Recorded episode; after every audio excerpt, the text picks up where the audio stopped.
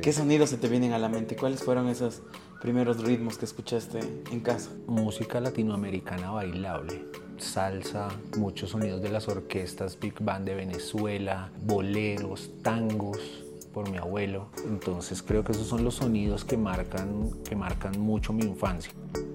¿Cuáles son esos sonidos que le dieron vida a tu infancia? ¿Cuántos ritmos le han dado movimiento a tus días? La música, con su capacidad única para evocar emociones y despertar recuerdos, nos conecta a un nivel profundo e íntimo. Y no hay mejor guía para explorar esta conexión que Oscar Sastoque, cuya destreza como productor ha elevado la música a nuevas alturas, llevándonos a un viaje sensorial que va más allá de las palabras. ¿Y tú? ¿Estás listo para conocer a este gran humano? Music Business, desde el corazón de América. Juego de Humanos, la historia detrás del personaje.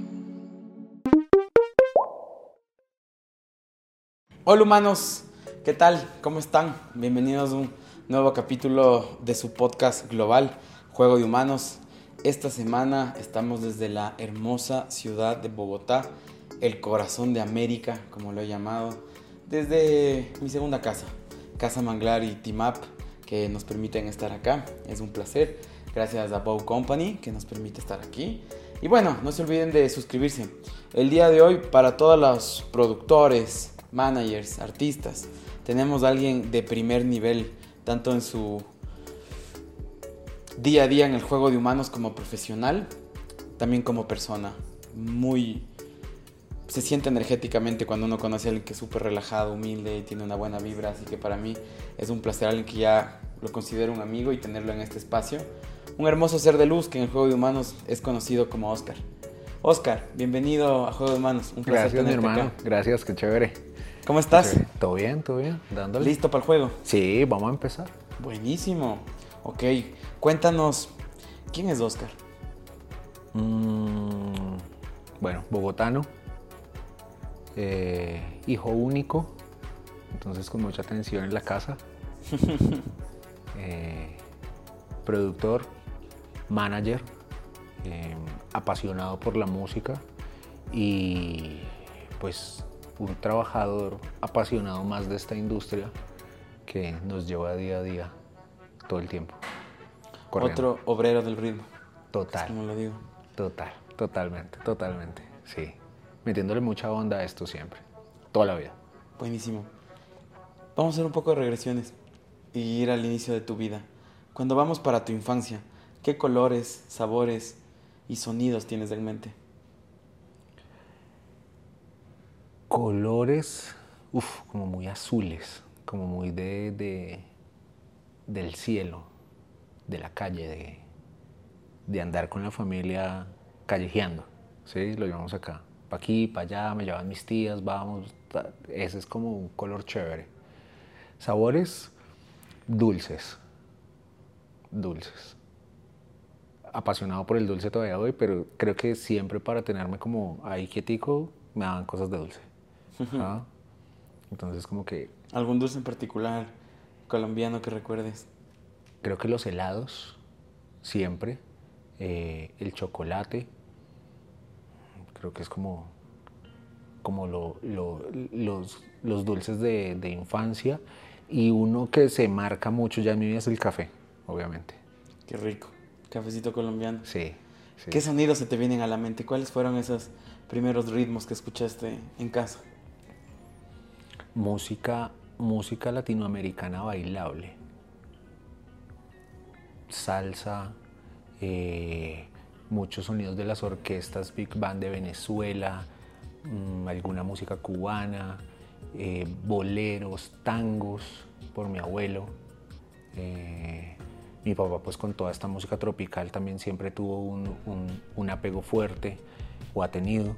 Entonces creo que esos son los sonidos que marcan, que marcan mucho mi infancia. Mi mamá es una mujer eh, eh, que siempre le ha gustado bailar, fue la que me enseñó a bailar.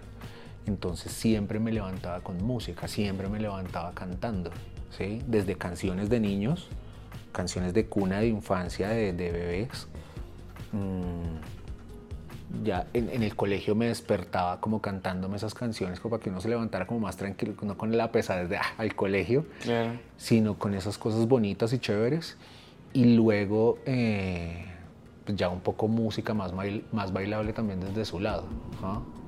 Siempre ha estado la música ahí.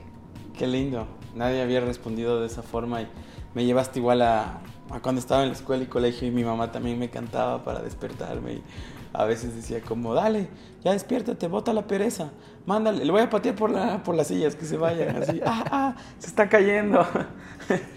qué, qué divertido y gracioso mientras escuchabas Sí. bueno, algunos meses fuera de casa y solo me hiciste pensar en, en mi madre. Qué bonito recuerdo. Toda la vida en Bogotá, Rolo. Rolo, sí, sí. Rolo, siempre acá, pues de base, de vida. eh, estado uno, pues estuve un tiempo viviendo fuera del país, pero más por estudiar y otras cosas. Y, y- y viajar y siempre como, pues todos los viajes que implica pues trabajar en, en esta industria, pero pues siempre la base ha sido Bogotá. ¿Alguna historia que nos puedas contar que conecte con lo que haces hoy? ¿Y a qué rato decidiste ser un obrero del ritmo y de la música? ¿Algo profundo siempre estuvo en ti? ¿Colegio, universidad? ¿Alguna historia en particular? ¿Una banda que haya marcado? Uf, pues yo creo que la conexión con la música llegó desde niño. Mm, mi papá coleccionaba música, era el que ponía la música en las fiestas de la familia, siempre había música en la casa y al ser hijo único, uno siempre está buscando qué hacer en la casa, uno siempre está aburrido, ¿sí? Como, ¿qué más hago? ¿Qué más hago? ¿Qué más hago? Encontré la música. ¿ah? Entonces encontré la música, o, o creo que lo que también decimos muchos es que la música nos encuentra a nosotros, ¿sí? Y la música realmente lo llama a uno. Y empiezo a tener ese punto como, uno, todavía no tenía un criterio, era muy niño, yo creo que sobre los 10, 11 años, me acuerdo mucho. Creo que a los 11 años es la primera vez que me enamoro de una canción fuertemente, eh, que fue Kill Me Softly de, de Fujis, que estaban lanzándola en ese año. Y yo ya, yo ya escuchaba música, y yo ya coleccionaba algunos cassettes, ¿sí? Míos, que yo se los pedía a mis papás como cómprame ese, esa- ese, ese cassette. Y ahí empecé a darme cuenta como que el gusto por la música, luego resulté con amigos en el colegio como que también tenían gustos musicales y ahí me enrollé en la salsa, como que me atrapó totalmente el ritmo, eh, todo, como, como que era una cosa que pues mi familia no es mm, una familia, digamos en Colombia los caleños o la gente de la costa tiene un arraigo muy fuerte por la salsa. Y mi familia no. Una tía está casada con, con un caleño y ahí también como que escuché muchas cosas. Luego me haría muy amigo de su hermano y, y conocería mucha, mucha música pues latina, salsa y cosas de estas. Pero creo que desde ahí, como desde los 11 años, ya fue que sentí como ese llamado real de la música. ¿Mm? Luego de esto, empiezo a coleccionar música sin saber por dónde iba. O sea, realmente yo no empecé a coleccionar música para trabajar en esta industria. Y hay un punto en la vida en que te dicen como, bueno, ¿qué vas a hacer cuando seas grande?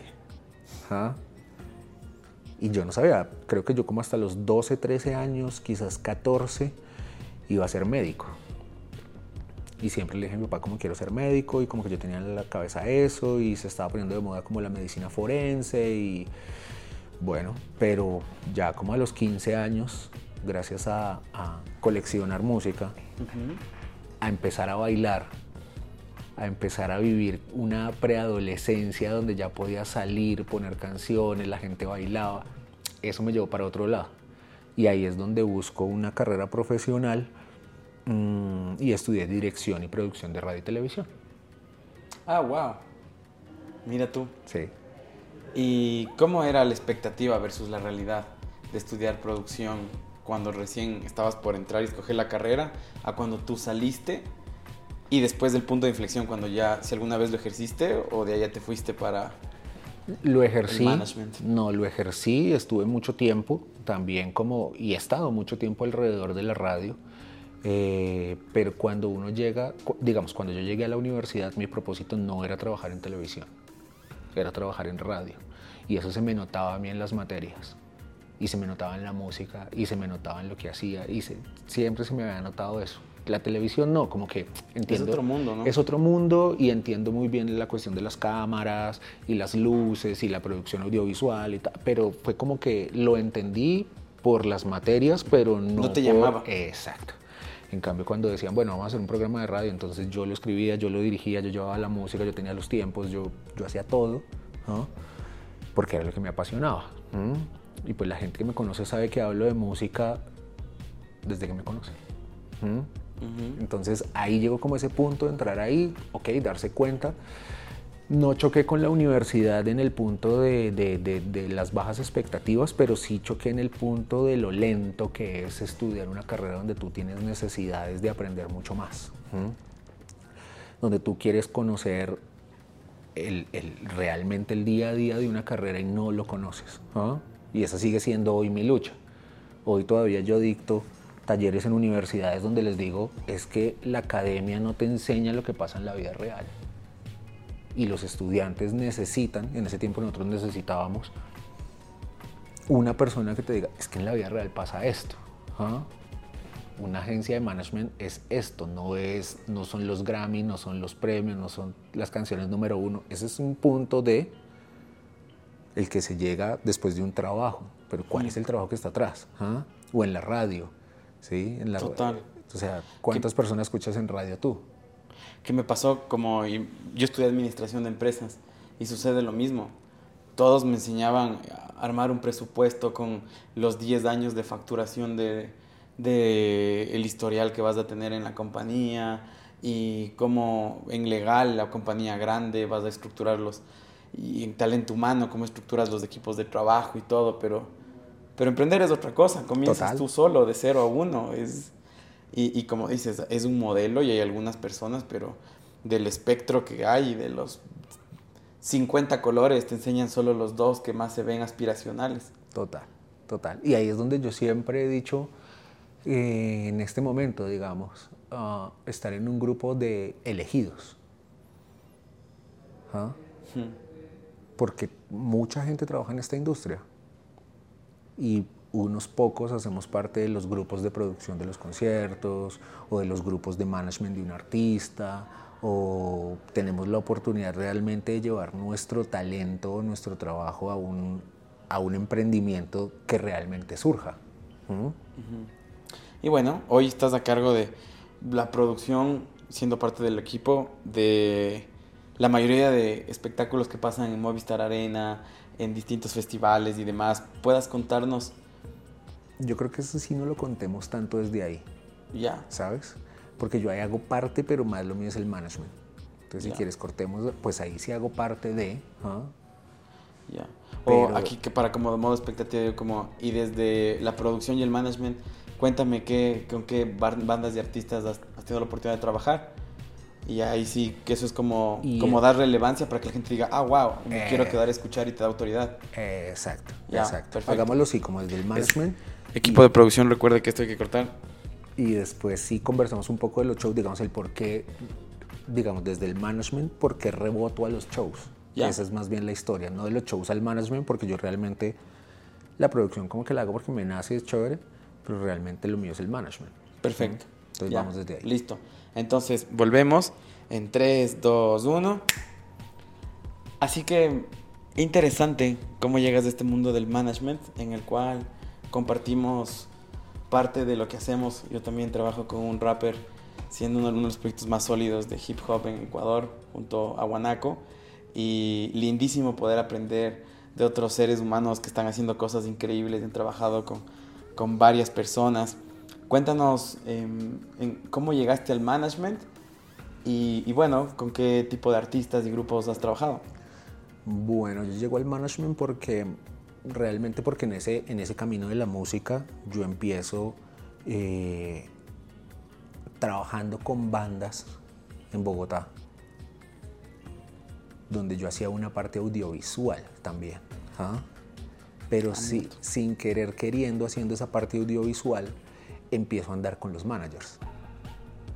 Yo no, o sea, no conocía el mundo del management, sino que empecé a andar con ellos eh, con bandas de música tropical, con bandas de salsa, con otras bandas de rock. Eh, y como que estas conexiones y, esta parte audiovisual me fue llevando a conocer el funcionamiento de una banda. Y muchas veces a, pensar, creo que es ese, ese punto de control que tenemos los managers, yo, no lo, yo no lo tenía ni desarrollado ni, ni, ni, ni lo había conocido en mí. Entonces como que sí, uno muchas veces intenta ser líder en sus cosas y puede que lo haga en cosas de radio y lo que hacíamos en esa época de la universidad y tal.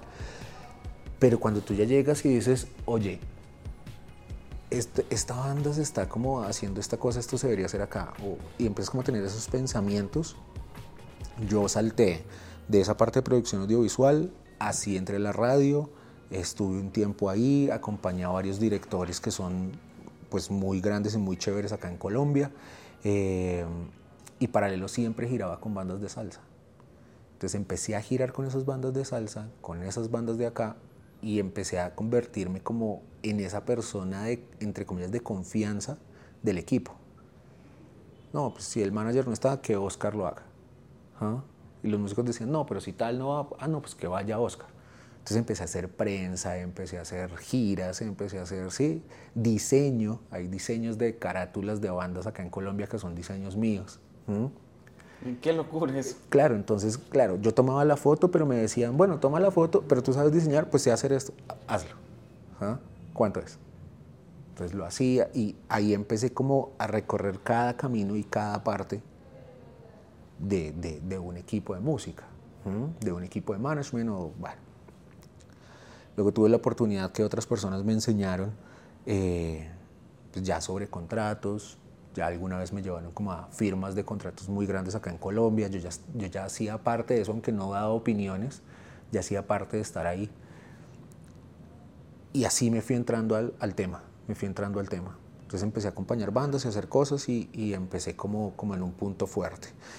Y de ahí me voy a estudiar fuera del país, estoy una época en Inglaterra, regreso al país y cuando regreso al país ya mi, mi objetivo era empezar a manejar bandas.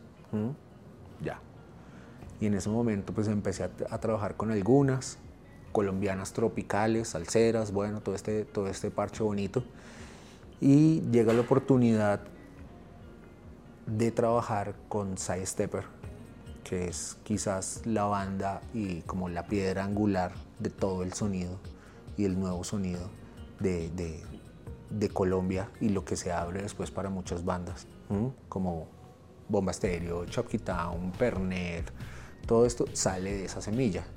Y esa, esa, esa, mm, esa banda tiene como líder a Richard Blair, que es un productor inglés, el cual quiero, respeto demasiado, porque eh, pues es amigo, pero ha sido un gran maestro para mí y fue el que también me dio como la oportunidad de, manejar esta, esta banda y también su carrera como productor. Y pues él venía de producir eh, cosas con Peter Gabriel en Inglaterra, hacer cosas con Totola Momposina, eh, producir cosas para Totola Momposina, hacer La Tierra del Olvido de Carlos Vives, que es el álbum más importante que tiene Colombia en el exterior. Eh, empezar a dar ese sonido con muchos músicos que respeto y admiro que están en esa banda o estaban en esa banda en esa época. Entonces, claro, cuando él ya me da la oportunidad de ser manager, mm, empiezo como un camino nuevo y empiezo a andar ese camino y pues han pasado muchas cosas. Pues he trabajado, he, trabajado y trabajo aún con Stepper y con Richard. Ahorita el disco más reciente que hicimos fue el disco de Vicente García. Eh, y hemos hecho pues muchas más cosas de producción, pero también al tiempo mm, estuve trabajando con Ghetto Cumbé, estuve trabajando con otras bandas de salsa, me involucré a, gracias a eso a shows masivos en el país, ¿sí? y a estar metido como en esa parte. Y siempre como desde el lado de, de tener en cuenta quién es el músico, para dónde va la música y cómo se puede cuidar esto no para dejarlo ahí, sino para mostrárselo al mundo, pero no mostrárselo al mundo desde el punto de vista mainstream, sino desde el punto de vista, hey, esto es un artista construido, esto es un, producto realmente que, que, ha tenido unos pasos y creo que ser así de metódico pues también me ha dado resultados. Interesante conocer más de tu viaje. En todo lo que tú has visto, ¿cuáles crees que son los tres o cuatro puntos más claves de un manager en agregar valor en un artista? Bueno, creo que hay varios. Creo que lo primero es realmente si tú como manager entiendes al artista y te gusta el producto. Si no te gusta, no te metas. No te metas. Claro. Porque Puta, es que funciona. no me imagino tanto. Porque uno escucha la música un montón de veces, ¿no? Como cuando estás en sesiones de escucha, eh, con productoras, cuando estás dando pitch, cuando estás antes de los shows, los shows. Yo hasta ahora eh, voy dos años como manager y los dos ha sido con Guanaco. Ha habido otras oportunidades, pero yo creo que el abrir, al abrirme él la puerta, no puedo irme con alguien más hasta que no lo lleve a otro nivel, ¿no? Entonces no he tenido otras oportunidades de verdad, lo veo desde el- es sus ojos y es un artista de 20 años de trayectoria que para mí ha sido sentarse con una libreta a aprender y a desde soy CEO de una empresa y desde mi visión de liderazgo y de llevar una empresa tratar de llevar a, a, a su marca y de ahí aprender muchísimo. Total. Entonces, por eso igual eh, la pregunta y como lo, que tú dices, ¿no? Como debe ser de... Yo, yo sigo siendo su fan, me sigue encantando su música. Es que si no te pasa, no trabajes ahí. O sea, si tú no eres capaz de subirte a tu carro y poner el disco de tu artista para escucharlo como fan y para ir decantando las canciones desde la tranquilidad de ir manejando y escuchando música, no es el camino, ¿sí? No es tu artista, no es el equipo con el que tienes que estar. Para mí es importantísimo eso. Número dos. Yo creo que uf, el conocimiento real de la industria, no de la música, no del management, sino de todo, de todo lo que encierra esto.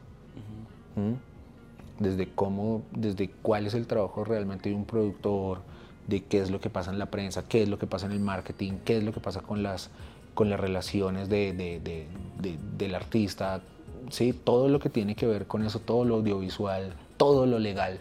¿sí? Si tú no entiendes lo legal es muy difícil que las cosas que estés haciendo tengan un valor más allá de lo artístico. Y es que todo lo legal se convierte en el patrimonio de nosotros. ¿ah? Es lo que estamos haciendo, es lo que estamos trabajando todos los días. Pero todos los días te escuchan las canciones en Spotify, ¿sí? Todos los días te reproducen, te, bueno, estás en otros lugares, en audiovisuales, en shows, y tienes que entender cómo se capitaliza eso. ¿ah? ¿Cuáles son tus derechos? ¿Cuáles son los derechos que tiene el, equipo que trabaja contigo? ¿Y qué es lo que debes firmar y qué es lo que tienes que realmente poner sobre la mesa? Por eso es que hay muchas bandas o cantantes o grupos que- que tienen unos picos altos y luego caen por no entender esa administración de un catálogo, de una firma, ¿sí? de no saber con quién colaboran. Entonces, no es que sea un trabajo odioso de nuestra parte limitar estas cosas, sino que es un trabajo más bien de estar atentos a todo lo que, a todo lo que va a ser tu artista. ¿ah? Perfecto, entonces vamos con el número uno, que es que realmente te guste y conectes con su música. Número dos, entender muy claro el ecosistema y todas las herramientas y cómo jugar el juego. ¿Cuál sería ese tercer punto? Creo que el trabajo del día a día. Ese es fundamental. Ese es fundamental. Yo creo que yo ahorita tengo una artista española, se llama Cristina Lamar. Ella llegó con, con un proyecto, unas canciones a Colombia. Mm, estábamos trabajando sobre eso. Llegamos a hacer otro disco con Richard Blair. Y desde ese momento hasta hoy, eh, todos los días hay reuniones. Todos los días. Todos los días trabajas. Todos los días envías correos. Todos los días estás pendiente de eso. Todos los días están- estás en función de tus artistas. ¿Mm? Eso creo que es una, una parte fundamental para que todo surja y para que todo fluya. ¿sí? Los artistas tienen el punto de ser artistas, de escribir, de componer, de no aparecer, pero su equipo no puede hacer lo mismo. Definitivamente. Dentro de uno de los temas que son principales y los tocaste es el área legal. ¿cuáles han sido el error más grande que tú has visto? Si hay algunos que nos amplíes, que se repiten varios artistas. ¿Qué detalles son importantes al firmar un nuevo, un nuevo contrato? Sobre todo con disqueras, distribuidoras. Yo creo que ahora, ahora la música tiene, bueno, antes también lo tenía, en el control, digamos, de lo físico, ¿sí? ¿Cuántas veces sonabas en radio? ¿Tenías un pago? ¿Cuántos, cuántos discos vendías? Mm, Pues obviamente, si te decían, hicimos 150 mil copias y se vendieron 120 mil, ahí estaban las otras 30 mil en algún lugar en los números. Era mucho más fácil seguirlo quizás desde esos dos lados, ¿sí? Como desde esa parte. Todo lo fonográfico y, y- y todo el derecho que tienes tú sobre tu máster sigue siendo el mismo, pero ahora hay unos canales de difusión que van hacia muchos lados, que disparan hacia muchos lados. ¿ja? Y unos tienen una unión con otros cobros, ¿sí? Porque una, porque una agencia de, de publishing también te cobra a ti lo que, lo que está sonando en Spotify, si en teoría eso es lo que te cobra a ti la agregadora. ¿ja? Entonces, empezar a desglosar cada uno de esos, de esos documentos o de esos contratos tiene un tiempo y tiene una forma de entenderlo. Y los músicos eh, hacen música, ¿sí? están en función de ser artistas. Entonces, siento que una falencia fuerte es no leer los contratos o no tener un equipo que se los lea ¿m? y firmar muchas cosas. Ahorita, pues ¿Y, y- cuál ves como esos puntos más importantes? Que se te estén llevando dobles porcentajes en distintos contratos, Que los tiempos, los ve- derechos. muchas veces se les llevan no dobles, dobles porcentajes, sino todo el porcentaje, que es lo peor. Wow. ¿ah? Hay artistas, y, lo conozco de primera mano porque tengo la confianza de muchos artistas de leer sus contratos, y a la hora de leer sus contratos siempre les pregunto, ¿por qué firmaste esto? No sé. ¿Mm? Entonces, hay contratos de, que se llevan los derechos sobre tu música y es algo que ya no se puede hacer, a no ser que te esté firmando una mayor y te esté dando pues, un montón de plata. un montón de dinero y una tensión, porque es que ahora eso es lo otro. Claro. A ti te dicen, te voy a dar un adelanto. ¿Mm? Te pongo tantos miles de dólares sobre la mesa. Y tú dices, wow, tengo un disco, dos discos, pero tú no tienes una proyección de recuperar ese dinero y la aceptas. Y aceptas ese dinero que estás haciendo. Te estás metiendo en, en un crédito de banco que se llama, como se quiera llamar, agregadora, lo que sea. ¿ah? Y ellos tienen unas bases para ofrecerte ese dinero, sí. Pero si tú no lo sigues trabajando, no sigues trabajando ese catálogo, ese dinero no se va a recuperar tan fácil. ¿Mm? Entonces, ¿qué es lo que firmas? ¿A cuántos años firmas? ¿Qué capacidad tiene tu catálogo realmente para recuperar esto? ¿Ah? ¿Y qué le estás soltando realmente derechos a estas personas? Entonces, siempre hay que estar como muy, muy pilo en eso, más hoy. Perfecto.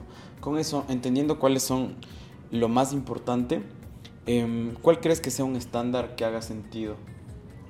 En, en el sentido de, ok, mira, desde el más importante, derechos de tu música ya no se llevan el 100%. ¿Crees que sí se deban llevar un porcentaje? ¿A qué tiempos? Como, mira, hoy le veo como este estándar que sí está bien que vayas por ahí para tener una dimensión y saber qué tan alto o bajo está. Ok, digamos, eh, para mí firmar derechos sobre el máster ya no es un negocio. Porque cuando tú firmas el máster estás poniendo todo tu talento y todo tu trabajo y, toda tu carrera ahí. Y si eso no funciona, después no te puedes mover. ¿Sí? Entonces a mí se me hace muy difícil que un artista firme todo sin saber para dónde van. Cuando a ti te dicen, ok, vamos a firmar el máster, o sea, nosotros vamos a ser dueños de esto o vamos a tener un porcentaje muy alto de esto, es asimismo a dónde te van a llevar. Si no te van a llevar a, a- otro lado, pues no lo firmes.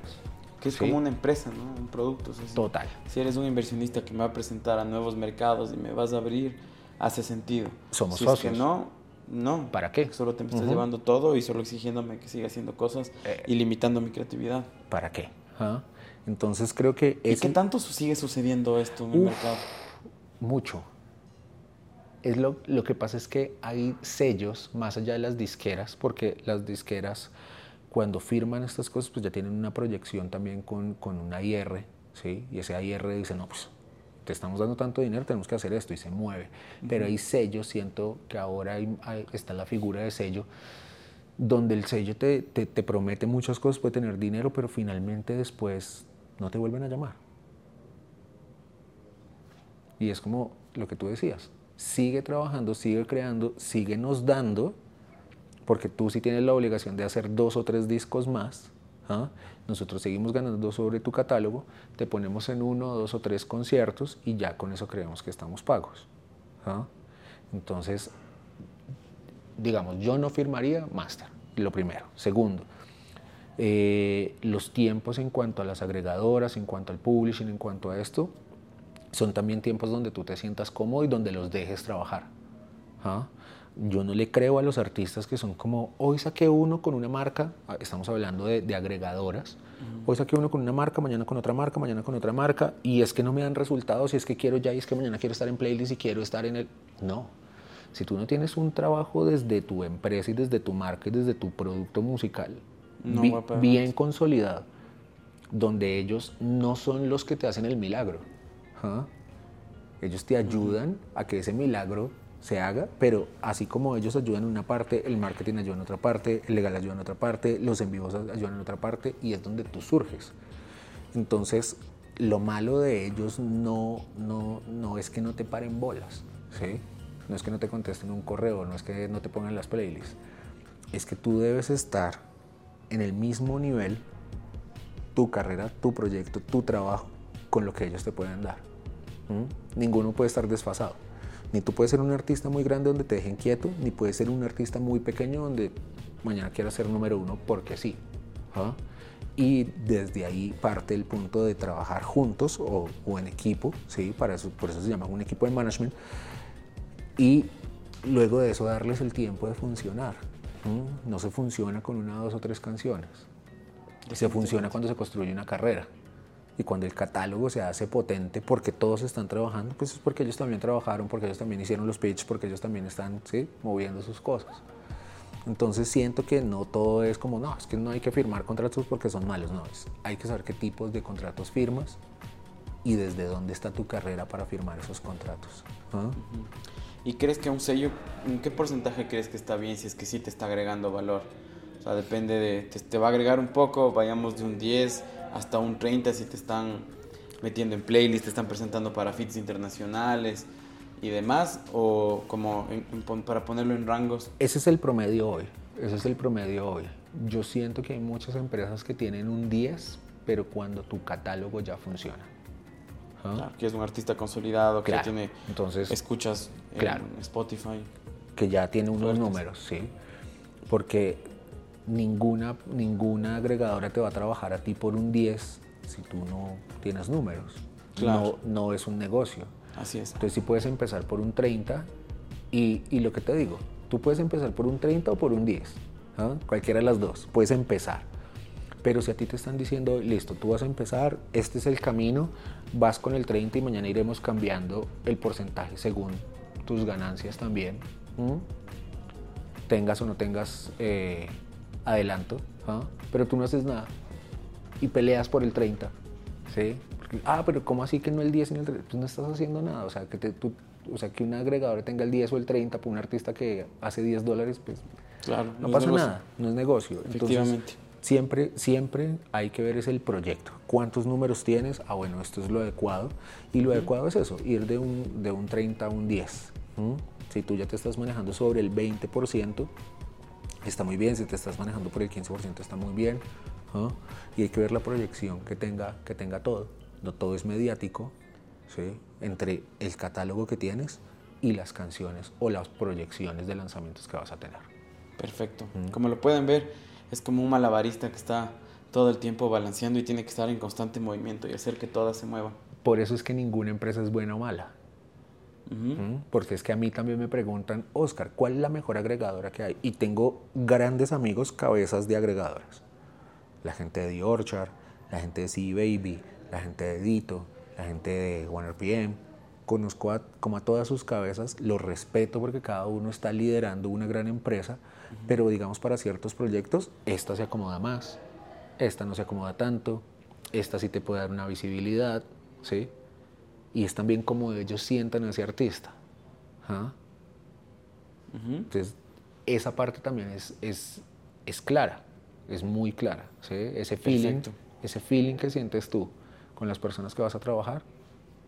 Y cómo tú te muevas, qué tanto pidas, que eso me ha pasado también, es como, aquí estamos, gracias, en un Zoom me pongo a las órdenes y de ahí muévete, o sea, si, si tú si tú te mueves y les propones cosas, pasan. Si no, y no sacas nueva música, nadie te está llamando a preguntar por qué ¿Para no qué? haces. Otra de las bolitas que son importantes en esta ruleta es el, el, tocar, el salir, estar en nuevos lugares, el booking. ¿Qué tan importante crees tú que es el booking para un manager? Hacerlo él, rodearse de empresas de management, de booking, perdón, o trabajarlo con aliados. ¿Cuál ha sido tu visión y cómo lo has ido llevando tú al momento de llegar a nuevos mercados? Para mí los nuevos mercados siempre son alianzas. Siempre.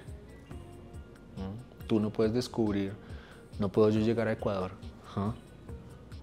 a golpear en cada uno de los venues, a ir a hacer el trabajo que tendría que hacer un booker y más aún un booker local. Claro. Un booker que conozca la plaza, un booker que conozca los festivales, un booker que conozca realmente las fechas de los festivales. ¿ah? A mí hay gente que me pregunta, eh, eh, ahorita con el cuento de los festivales en Colombia, los masivos y, y, todo esto que hay, preguntan 20 días antes del festival, oye, yo no puedo tocar. Es como, eso ya está... Eso hace seis meses fue. ¿Mm? Y en México llega hasta 10, 12, ¿no? Y te cierran. ¿sí? O sea, te cierran como artista, ¿no? Te, te, te firman. Uh -huh. Te dicen, listo, en Ciudad de México no puedes tocar porque vas a estar en tal festival. ¿Ok? ¿Puedo tocar en otra ciudad? Sí. ¿Mm? Pero yo siempre creo que el, bueno, digamos que para verlo desde el, desde el, desde el escalón número uno para ir subiendo, todos como managers debemos tener ese tipo de contactos y algo que siempre le he dicho yo a, a, a la gente como, como lo debe entender que tiene productos nuevos es aquí nosotros tenemos dos públicos uno el de afuera el fan el que escucha tus canciones el que pero tienes un segundo que es muy importante que es la misma industria ¿Mm? Uh -huh. tú puedes sonarle aquí a n mil personas en Bogotá digamos con Guanaco ¿no? Pero si la industria no te conoce, pues hace falta algo ahí. Si la industria te conoce, ¿qué vamos a decir? Oye, marica, llamemos a Alexis, huevón, que traiga guanaco, que para este festival funciona. O, y empieza ese voz a voz de la calidad de tu artista y se empieza a mover por otro lado. ¿ah? Y es muchas veces donde está una conexión muy fuerte. ¿ah? Porque si tú puedes entrar a festivales o a tocar tal, y no tienes fans, la gente dice, bueno, ¿y quién es ese? y ahí ya no vale el festival, ahí ya lo que vale es que tu artista sí lo haga bien. ¿Mm? Definitivamente. Y tenga ese peso. O sea, ya la promotora o el festival o el que sea, o el booker o el promotor o el que sea, te puso en esa tarima. Pa. ¿Ah? Haz lo tuyo. ¿Mm? Si tú haces lo tuyo y no está tan chévere, pues bueno. ¿Mm? Y ahí es bueno tener como un buen producto audiovisual en vivo para que te vean cómo suenas en vivo. Claro. Entonces, digamos, esos pasos son primero la industria, segundo los fans, tercero lo que te escuchen, empezar a hacer shows, empezar a tocarle a la gente. ¿Mm? Y, y, en este hacer industria y hacer comunidad es algo de dar para recibir. Total. Es algo de, de genuinamente conectar con las personas y estar con el corazón abierto a, a conectar, así como, uh -huh. ¿no? Que yo veo algunas personas que, que están con ese olfato de como, a ver, voy rápido, me sirves, no me sirves viendo solo lo que está al frente y si no, me voy, corro porque, ah, y se nota, ¿no? Se siente. Cuando estás como, a ver, en paz, con el corazón abierto, conectamos, veamos si hoy te puedo servir en algo, bien, si no, en qué te puedo ayudar, o si no, disfrutar una charla, reírnos y mañana, es como, algo pasará. Es como hacer amigos. Uh -huh. y, y, si no pasa, pues, eh, laboralmente no pasa, pero de amistad pasa, de que aprendes con una conversación, y yo creo que eso es algo que he venido recorriendo como cinco ferias en las últimas seis semanas. Yo vivo en una dualidad entre el mundo de la tecnología y el arte y en ambas se siente esa energía. Cuando alguien tiene, es de dar para recibir y hay esa apertura de conectar y de, veamos, ¿no? vamos fluyendo. al, al, que está como, como loco, corriendo, desesperado en, en, en tratar de ver si me sirves, no me sirves. Yo los veo así. Hace dos días estaba sentado con una artista nueva, caleña, que está en Bogotá. Y estábamos haciendo la sesión de escucha de su disco. ¿Por qué llegamos a la sesión de escucha de su disco? Tres personas. Porque me dijo, te voy a mandar la música. Le dije, no me mandes nada. Y ella se queda mirándome le digo, no, ¿tú crees que en la velocidad de todo el mundo de te mando la música, te mando la música, la gente piensa que uno no te trabaja en la oficina o que uno se levanta todos los viernes a escuchar todas las canciones nuevas? No. Entonces es mejor escuchar un poco tus canciones, tus, pero que uno vaya diciendo, ah, claro, sí sé quién es ese. ¿Ah? Le dije, invítame a escuchar tu disco. Y me invitó. Y lo escuchamos. Y me dice, oye, hoy, eso fue hace dos días, me dice, oye, voy para los premios, unos premios que se hacen acá que se llaman Nuestra Tierra. ¿Qué tengo que hacer? ¿A quién tengo que hablarle? ¿A quién? Le dije, no. Llega ya y con la gente que puedas conversar, conversas. Prepárate un pitch, puede ser. ¿ah? 30 segundos y si tienes la oportunidad, se lo dices. Si no, no vayas a ser esa persona que, hola, mira cómo estás, es que yo hago esto y hago esto y hago esto, porque empezar a bombardear a la gente esa información no es. ¿Mm? No es. Y es que tal cual como ley básica de la vida, que el que tiene hambre, no, el que demuestra hambre no come. Eso. Tal cual. Eso. Bien, buenísimo.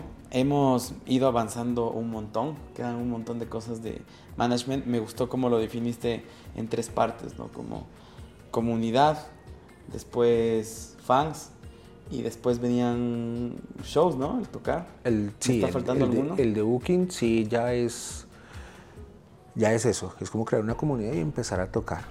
Y, y en los otros países pues son los contactos, es esto. ¿ah?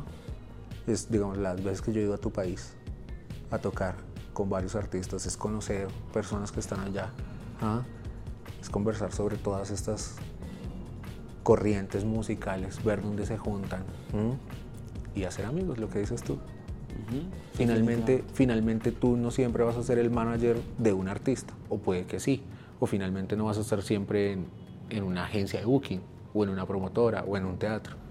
Pero pues, ya, somos amigos y mañana pues de pronto estás, no sé, en otro trabajo más grande, más pequeño. Uno no sabe a dónde lo lleve a uno la vida. Sí. Como obreros del ritmo, vamos fluyendo por la vida. Eso, vamos bailando por la vida más bien. Eso. Y bueno, nos vamos al primer corte comercial. Después vamos a venir con varias historias de. Ya han visto toda la parte geek. Así que anoten, respiren un poco, comasen una botana y vuelvan de estos comerciales. Que vuelta vamos a contar un poco más de historias de humanos y de bandas y artistas que hayas vivido. Volvemos. Esto es Juego de Humanos desde Bogotá. Logística, simple y a tiempo. A través de nuestra plataforma, contrata y gestiona tus envíos a todo el país. Tu felicidad es la nuestra. Tus éxitos son los nuestros. Así construimos un mejor país. Tus envíos y entregas a otro nivel. Ágil, rápido y seguro. Tú nos importas. Buscamos la mejor opción para tus envíos con seguridad y precio justo. Expande tus límites y llega con tus productos a todo el país. Vive una experiencia diferente. Vive la experiencia Bow. La logística del futuro hoy. Bow te conecta. Envíos con propósito.